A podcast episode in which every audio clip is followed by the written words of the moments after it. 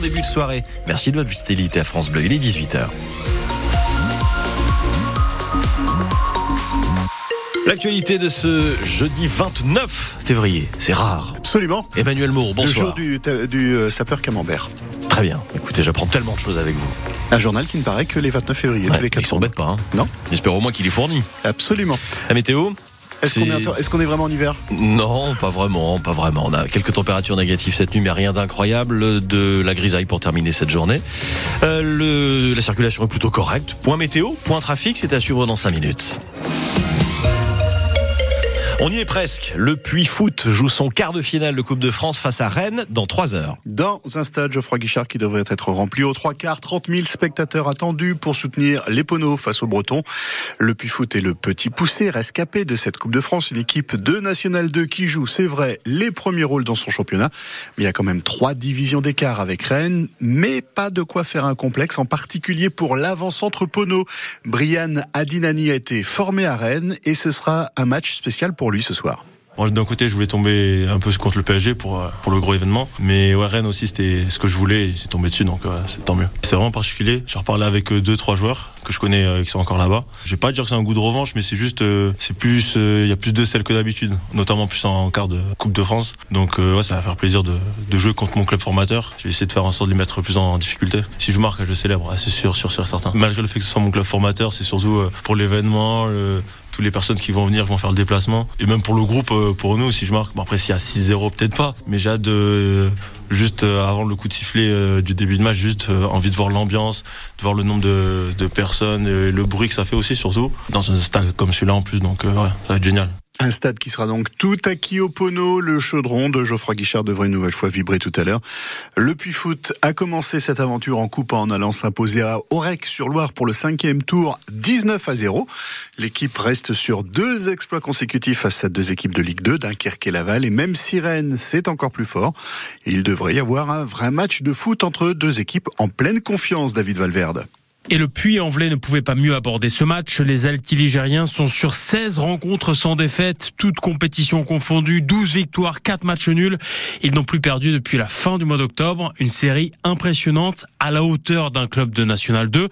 Mais au moment d'affronter un club de Ligue 1, il vaut mieux ça plutôt que d'être dans le doute. Tout l'enjeu, bien sûr, pour le Puy-Foot, ce sera de conserver cette confiance, d'en faire une force et d'éviter de se laisser submerger par l'événement. D'autant que le Stade Rennais est lui aussi en pleine Les Bretons ont tout gagné depuis mi-décembre, si ce n'est une défaite en Ligue Europa contre le Milan AC, ça arrive, et puis un match nul le week-end dernier contre le PSG, ce qui prouve bien dans quel état de forme les Rennais débarquent dans le chaudron. Cette rencontre entre le Puy Foot et Rennes est à vivre ce soir sur France Bleu Pays d'Auvergne. On prend l'antenne des 20h. Le coup d'envoi, c'est à 20h45. Tout s'est bien terminé au Chez-sur-Morge ce midi. Lorsqu'un homme s'est retranché chez lui en menaçant de se suicider, il était 11 heures, ce qui a entraîné un déploiement de force des gendarmes.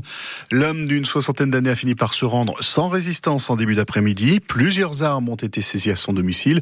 Vu son état fragile, il a été transporté à l'hôpital, mais aucune charge ne devrait être retenue contre lui puisqu'il n'a menacé personne.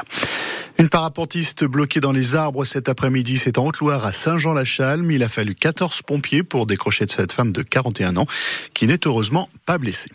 Un incendie dans le centre-ville de Clermont-Ferrand ce midi. Le feu est parti d'un garage dans lequel se trouve aussi un atelier de plomberie rue de la Morée. C'est dans le quartier de Fongiève.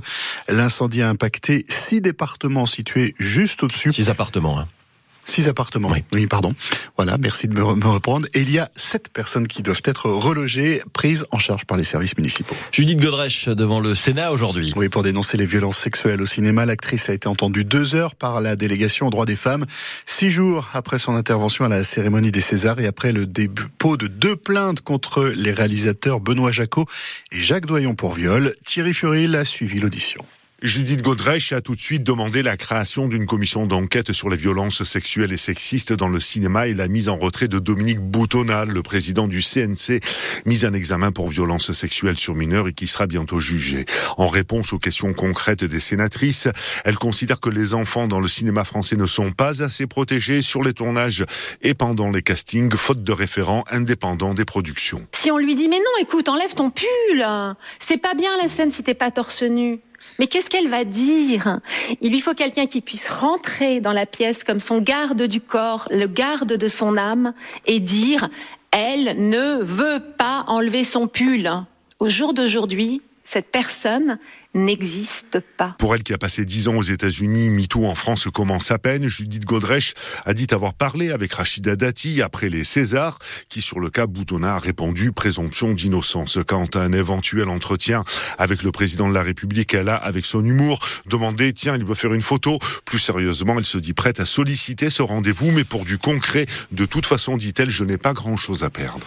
Un groupe d'EHPAD privés placé en liquidation judiciaire, c'est une première en France. C'est le groupe Qui possède 43 établissements, dont un en Auvergne, à Randan.